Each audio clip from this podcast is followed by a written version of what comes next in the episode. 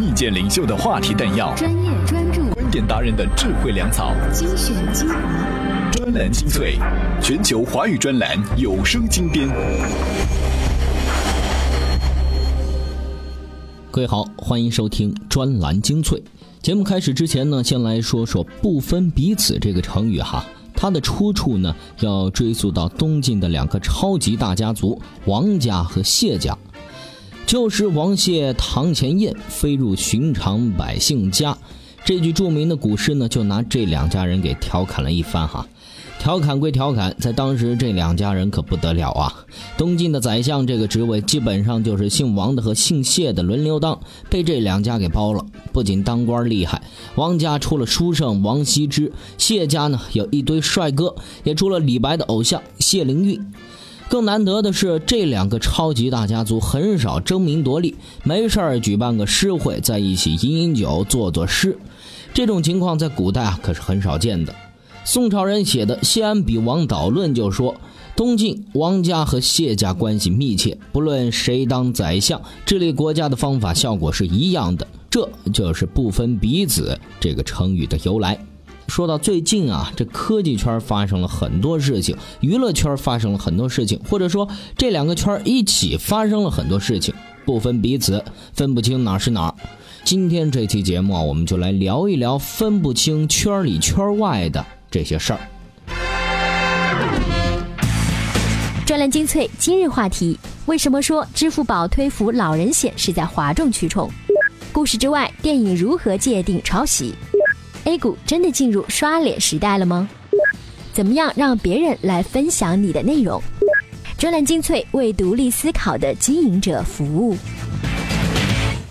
刚刚过去的这个星期啊，支付宝是推出了扶老人险，只需要支付三块钱，一年期间呢就可以最高获得两万块钱的法律诉讼费用。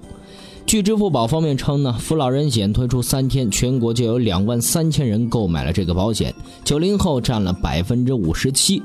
在不帮助老人的良心拷问和被讹的风险之间，有担当的九零后选择了折中的做法哈。自从买了扶老人险，妈妈再也不用担心我扶老人了。但是，这三块钱真的防得了吃亏？三块钱真的防得了上当吗？银库金融副总裁发表了他的看法。专栏文章：支付宝推扶老人险是在哗众取宠。作者：银库金融副总裁齐俊杰。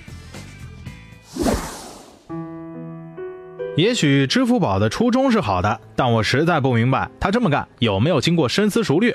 我们大胆的推演一下，为什么要买这个保险？那就是已经相信扶摔倒老人一定会被讹诈，尽管这里边可能有个概率，比如说扶十个有一个会讹诈自己，但也至少说明对这个社会已经不信任。一个对于做好事心存芥蒂的人，他还会去做好事吗？另外，保险的作用是什么？就是集众人之力解决投保人的后顾之忧。那么扶老人险能起到这个作用吗？我们看到这里边保的只是诉讼费，也就是说，支付宝支持你跟这些老人死磕到底。至于结果，哎，人家不管。万一败诉，要承担的医疗费什么的，人家是不管的。对于扶摔倒老人这个事儿，你是无意识的，人家是有故意的，所以很容易掉入某个圈套。而在现有的法律环境下，好心最后被讹上是有很大可能的。所以这个保险压根儿就解决不了问题，只是利用一个社会话题在这里做事件营销的炒作而已。那到底该怎么做？难道老人以后我们都不服了吗？显然不应该是这样的。之所以有这样的后果，让大家爱心尽失，主要是拜我们的法律和某些水平低下的法官所赐。这种案件的难点在于：第一，没有人举证；第二，数量不大，构不成诈骗罪；第三，老人太老，一般法官主观上不爱去处罚。正所谓倚老卖老。其实我们反过来想想，这事儿难解决吗？第一，没人举证。我们现在实行的是谁主张谁举证。你说你没撞老人，你有什么证据证明呢？这原则分明就是疑罪从有，也就是先假设你是坏人，你得证明你没犯错。在这样的法律原则下，大家自然多一事不如少一事。在类似案件越来越多的情况下，至少应该参考一下疑罪从无的原则，得先假设大家都是好人，这样大家才会去做好事儿。当然，这也有问题，那就是那些真的撞人者可能会反过来要求老人举证，那么就会对老人不利。不过这种事儿主观故意会比较少，而且说句不好听的，他要是真撞了人，在没证人、没监控、没有证据的情况下，为什么不直接跑掉呢？还要把你扶起来，等着跟你对簿公堂，这完全说不通啊！第二，讹诈金额不大，构不成诈骗罪。全国这个事儿已经吵了有五到六年的时间了，既然还没有立法调整，想想也是醉了。那么一些坏人的想法当然就是能讹就讹，实在没讹上，反正也没啥损失。第三就是老人没法处罚，这也直接让违法成本相当的低。违法成本如此之低的情况下，他又有的是功夫，何不敲诈一把呢？哎，按照齐先生的观点哈，这保险一旦和社会公德牵连在一块儿，关系就说不清了。这是两个圈子的事情，你不能想象自己在路上开车，见到一个老人倒在路边苦苦哀求，即将伸出援助之手的一刻，突然冲出来一小伙儿，他摇摇手中的 iPhone 说。大哥，你等会儿，我刚买了保险，我服。说到这个保险哈，今年热闹的电影行业还有一个现象，你以为票房超过了十亿的电影口碑就真的保险了吗？最近几部大卖的电影一路走高的同时，都或大或小的呢陷入了这个抄袭风波。那如何看待电影创作中所谓的抄袭现象呢？我们来听一听专业人士有什么样的看法。专栏文章《故事之外：电影如何界定抄袭》，作者专栏作家韩松洛。这么多年的阅读、观影和写作之后呢，我的一个发现就是，故事也和时尚一样，不是创作者的独特之秘，而是整个社会科技、心理学、哲学和文艺创作联动的结果，是一种故事出现之前一定有过悠长的准备期，得有各种学科的心理为它做好铺垫。并由一大批文艺作品进行小规模的实验，比如说《黑客帝国》《红辣椒》和《盗梦空间》就建立在物理、心理学、哲学最新发现的基础之上，在很多电影里都能找到他们的影子。尽管那些想法不成气候，却在慢慢酝酿，最终促成了菲利普 ·K· 迪克的小说和《盗梦空间》之类电影的出现，并且给他们提供了得到理解的环境。这种酝酿呢，一旦完成，那些敏感点的创作者都会有所感应。这就有了风潮，有突如其来的爆发，然后被更多的人效仿完善，直至变成成熟的叙事套路。再比如，在两千年前后，我们突然看到了一大堆以人格分裂为核心的故事。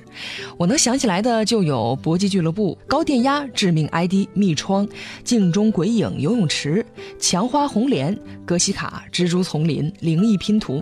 显然，它也是现代心理学发展到一定阶段和文艺创作联动的结果。两千一零年前后呢，又有一种故事成了风潮，这就是恐怖游轮故事。这个说法来自于英国编剧及导演克里斯托弗·史密斯编导的电影《恐怖游轮》，讲述的是一种恐怖的人生处境，生活无限循环，周而复始，而每一个循环都和上一次没有什么两样。但它并非全无来由，只是这套叙事模式的一个中转站。在它之前，就有《土拨鼠日》和吴奇隆、徐若瑄主演的好孩子，以及《蝴蝶效应》和毛骨悚然。这些电影里面呢，都已经零零碎碎地出现了恐怖游轮的叙事元素。它更直接的效仿对象，则是两千零八年的西班牙电影《时空罪恶》和恐怖游轮同期出现的类似故事呢，还有美国的《黑暗乡村》、澳大利亚的《公路列车》。二零一三年年初上映的电影《迪亚特洛夫事件》也可以看作是这个故事类型的最新成就。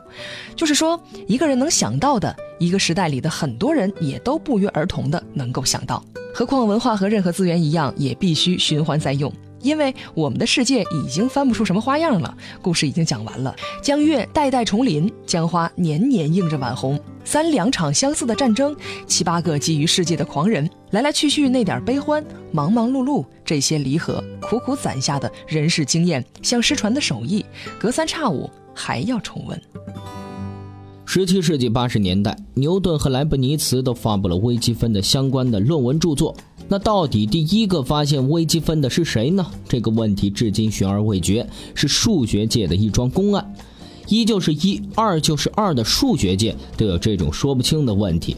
而拍一个电影讲一个故事，硬要为似是而非的东西找一个说法，未免勉强了一点。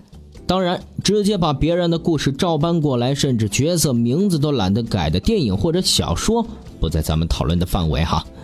那关于抄袭，再举个不太恰当的例子。鲁迅先生笔下的孔乙己说过一句话，他说：“读书人的事儿能叫偷吗？窃书不能算偷书。重揽优质文字专栏，汇集高明精英智慧，欢迎收听专栏精粹。好的，欢迎回来。说到偷啊，最近娱乐圈和科技圈因为一件利用高科技做的事儿联系到了一块儿。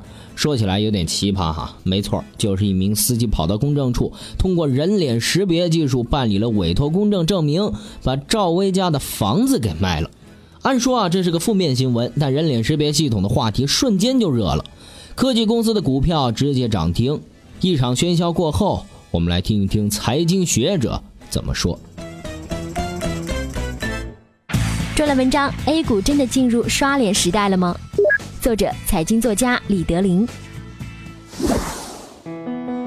赵薇家吃官司，股民们也开始放鞭炮。为什么？因为现在 A 股呀，有好几家上市公司都有人脸识别的概念。赵薇吃官司以前，为什么人脸识别的概念不温不火呢？因为人脸啊，可能因为发型、眼镜等因素的变化而出现识别对抗，所以人脸识别需要同二代身份证数据库信息进行对比。很多机构啊，采用这项技术也仅仅是个摆设，关注的人自然就少了。法院的官司刚一出来，赵薇老公刷脸立刻被投资者盯上了，大家开始刨 A 股中的人脸识别概念的股票。赵薇免费给人脸识别系统做了一个广告，毫无悬念，赵薇一刷脸，人们一测算，好家伙，事关公关、私有安全的领域，未来都可以运用人脸识别系统，立刻激活了投资者的激情。至于漏洞嘛，是可以修复的，当时就有上市公司直接拉涨停了。看来这 A 股也进入了刷脸时代，为什么这么说呢？二零一五年证监会人事变动出人意料，就是急先锋张玉军一度被看好，荣升副部级的央行副行长，没想到卷入一桩隐秘大案之中，迅速被拿下。外汇管理局副局长李超调任证监会副主席，随后中央财经领导小组办公室国际经济局局长方星海调任证监会副主席，两位到来都卷起波澜，各种欢呼专业人才。证监会每次来个新领导，很多人都觉得来了救世主。说实话，证监会跟赵薇一样，看上去风光的很，跟强大的利益集团相比，也是弱势群体。各种错综复杂的关系，各种深不可测的势力，证监会能怎么样？找一位捅自己老公撞脸的司机，赵薇换人就可以。而证监会呢？到底是换领导还是修改制度就能解决根本问题吗？股票可以刷脸，监管刷脸，那将会走上可怕的人质时代。证监会各种抓权是搞不好资本市场的，只有把自己的功能单一化，才可能提升监管上的公信力，才可能跟越来越不守规则的利益集团们较量。面对 A 股已经进入的刷脸时代，也许股民会说，那都是瞎子当导游，摸不到门道。看来任何行业都一样，脸可不能随便刷。今天啊，我们最后一篇文章不刷脸了，我们来刷内容。移动互联网时代，人们缺的不是内容，而是注意力。也许你是一个比较委婉的人，在社交网络发了一篇文章，一字一句都是为意中人准备的，而对方却没有领悟，还给你留言：“哟，写的这么深情啊，给谁看的呀？”那如何让别人领会并且分享你的内容呢？我们来听一听老朋友康斯坦丁先生的观点。专栏文章：如何让别人来分享你的内容？作者：IT 评论人康斯坦丁。创建具有传播性的内容。内容是一切的关键。如果你分享的内容跟阅读者产生了共鸣，并且具有提供给别人参考的价值，那么才会有人来分享你的内容。比如，你放在社交网络上的是一则类似最新的健康类信息，阅读者就会将其分享给自己的家人、朋友或者同事，而这之后的分享数量就会呈现出几何倍数的增长。第二，在内容里其他人。很多人不愿意在自己的内容里其他人，其实这是一个很错误的行为，也是导致你的内容总是无人分享的原因。其实人们在分享你的内容时，很少有人会选择将作者的名字删除，更不会删除文章中的名字。因此，当你了其他人的时候，其他人很愿意分享你的内容，而你也会因为别人的分享被更多人知晓。所以在文章中其他人，并不会有喧宾夺主的作用，反而会加强你内容的传播性。第三，让分享者感到特权。如果你的内容是针对一个小圈子的大内容，那么获得成功的机会反而会增大。原因就是你让这个小圈子的人感受到了一种特权，即消息渠道的特殊性和快速性高于主流消息。比如，你分享了一个某知名公司内部高层变动的内部消息，但是仅仅将观看的权限开放给几个圈内人。然而，结果却是你的这条内容会因为这些第一知情人的传播而被无限量的传播，从而更多的人愿意来看看你这里还有什么有趣的消息。第四，利用营销工具吸引人。我们生活在一个营销的时代里，任何的沟通工具都可能成为营销工具。电子邮件、即时通讯应用、各种社交网络等等，通过多方位的来推广你的内容。那么，即便是每一种工具只能吸引一小部分人，但是总量却会因此而变大，从而让更多人分享你的内容，打开你的知名度。这一点对于一些企业来说是很重要的。切莫单一的在一个工具上活动，那会让你不仅投入巨大，更让你无法收获相应的回报。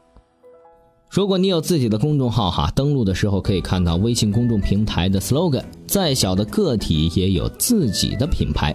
的确，互联网时代做自己很容易，但想做得好，声音大一点才行啊。那怎样发出大的声音呢？纽约客专栏作家格拉德沃尔先生有一套互联网从业人员必读的书，分析了当今社会的许多现象，比如流行的本质是什么？怎样制造流行？人们做决策的依据是什么？成功多大程度上依赖环境的支撑？格拉德沃尔先生呢，绝对能够让您有所收获。这套书啊，您可以在充电时间微信公众号的充电商城里面去找到，可以直接购买。如果说您有兴趣的话，可以多多支持。好了，今天的专栏精粹就是这样，感谢您的收听，我们下期再见。怎么样关注我们的微信公众号呢？您在微信内搜索“充电时间”就可以找到加 V 的我们了。关注后赶紧开始每日签到，积分可以兑换礼品哦。